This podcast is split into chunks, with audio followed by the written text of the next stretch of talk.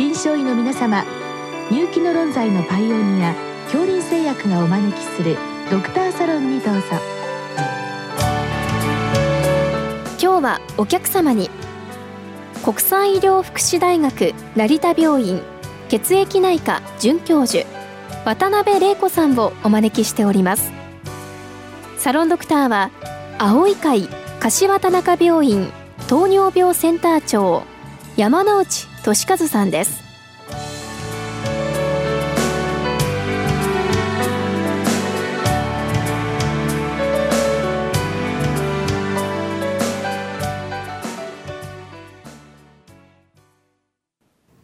渡辺先生よろしくお願いいたします。よろしくお願いいたします。今日は大阪府堺市の先生からのご質問です。原発性マクログロブリン結晶についてご教示くださいということで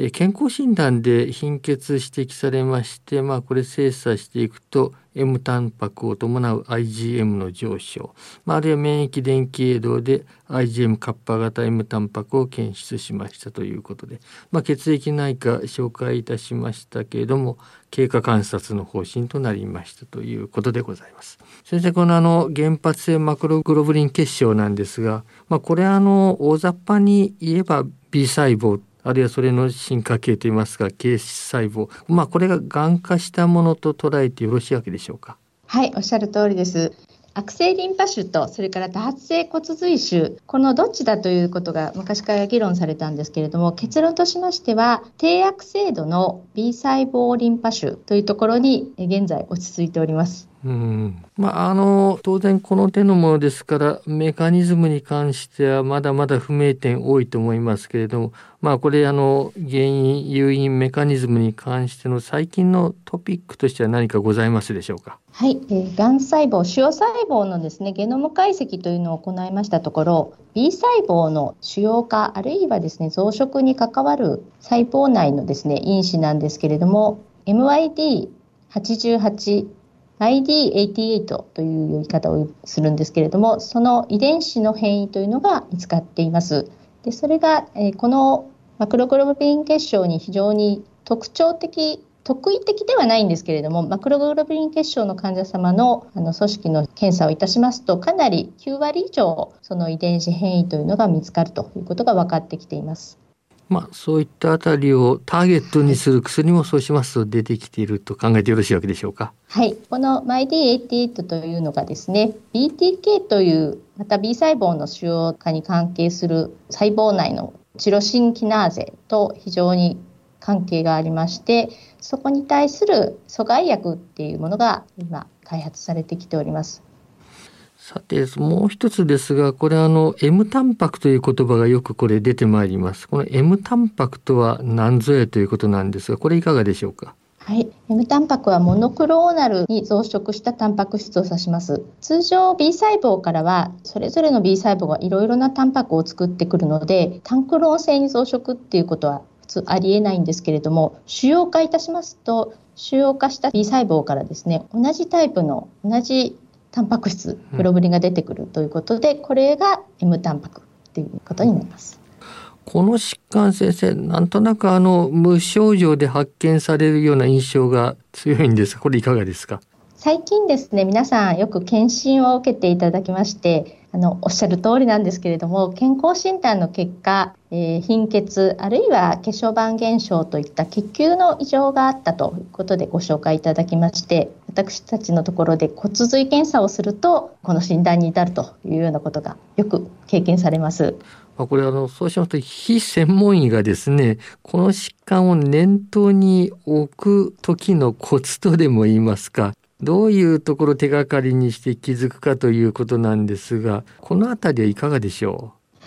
そうですね。あの、まあ、ちょっと健康診断でそこまで及ばないと思うんですけれども一つはあのタンパク質総タンパクとかアルブミンといった検査ですね。生化学検査というのを一緒にやっていただきますと、うん、トータルプロテインが高くアルブミンが少し低いといった状況が出てくるんですが、うん、まあ、この辺がですねグロブリン分割が増えているということのちょっと証拠になってくるのかなと思うので、まあ、その辺を少し検討していただくのが良いかと思います。うん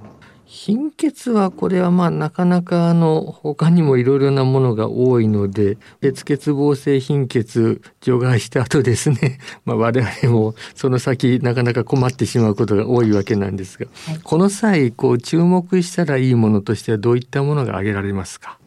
そうですね。やはりあの貧血は多分請求性の貧血、請求性の性色素性貧血って呼ばれる MCV とか MCH などが正常の場合はですね、一応他にその貧血を起こすような病態がですね、骨髄という非常に極めてこう狭まっているあの限定的な場所に何かできてるんじゃないかっていうのをちょっと想定させるものですね。うん、ですので請求性貧血を見た時はちょっとこの病気も含めて他の病態が骨髄の中にないかというようなことをちょっと疑われるといいと思います。また血小板減少これもちょっと同時に少し血小板下がってくることがありますので、えー、同時に起きている時は少し考えていただくといいかなというふうに思います。血小板減少はまあ一つのポイントと考えてよろしいわけですね。そうですね。はい。白血球分割はこれいかがなんでしょうか？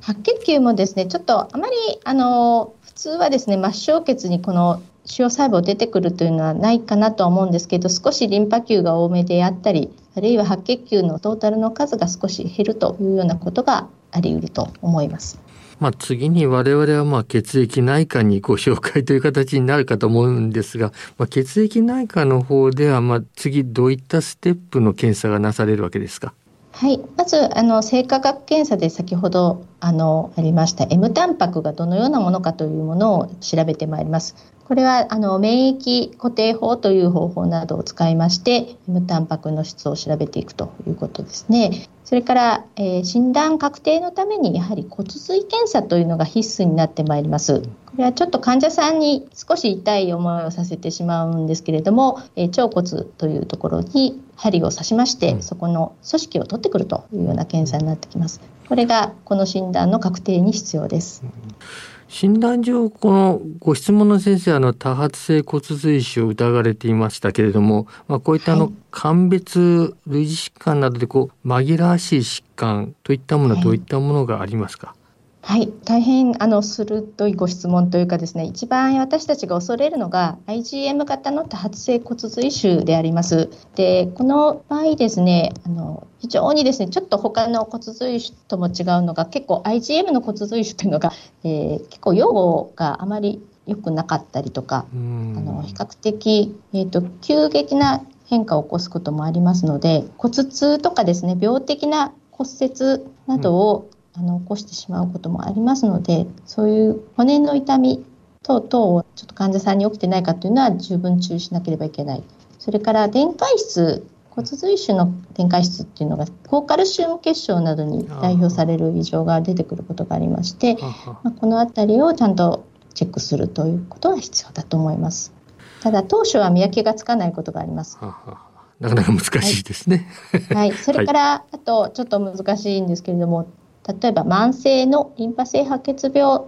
あるいは他の、えー、マルトリンパ腫というような低悪性度のリンパ腫ともなかなか区別がつかないので、うん、この辺りもちょっと鑑別で必要になってきます。またあの原発性マクログロブリン血症に戻りますけれども、はい、まあこれ一般的にも予後そんなにいいとは思えないんですが、まあ、比較的この経過観察になるケースが多いようです。これはなぜでしょうか？はい、えっと、基本的にはですね他の低悪性度のリンパ腫と同じようなものの考え方をするのですがあのすぐにどんどんこう進行する場合とですねそうではなくってしばらく病気が落ち着いた状態というのが長く続くことがあるということとあともう一つがこの疾患あの非常にですねお年を少し取られた方に増えてまいります、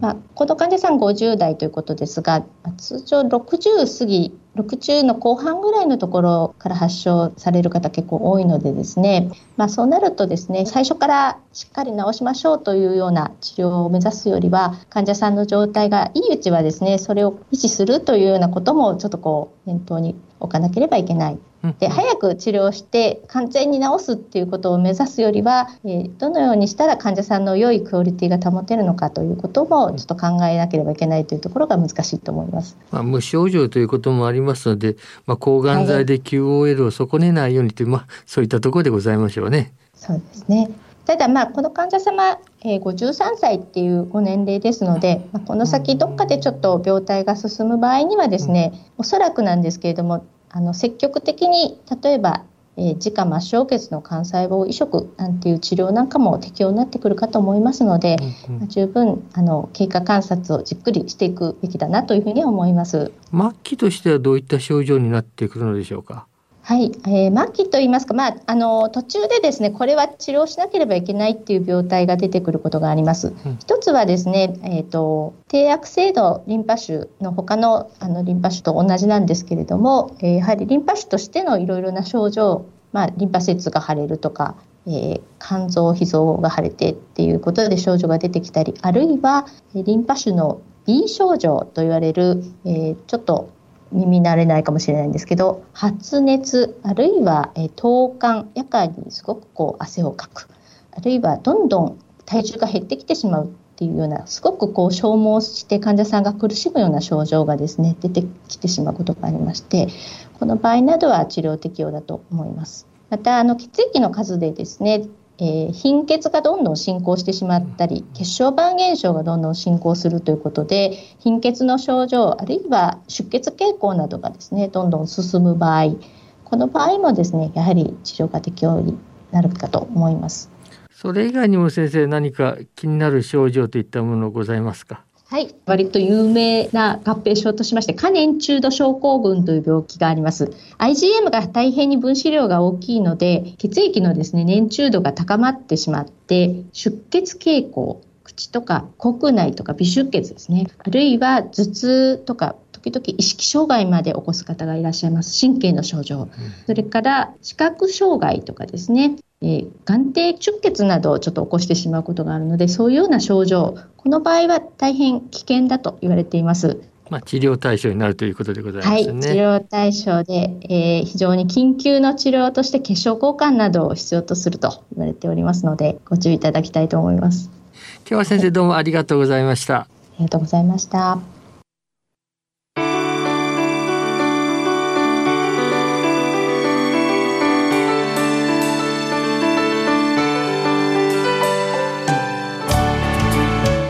客様は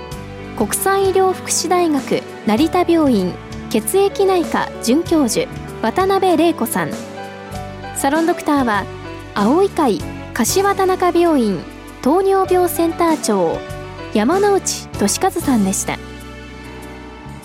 それではこれで恐林製薬がお招きしましたドクターサロンを終わります。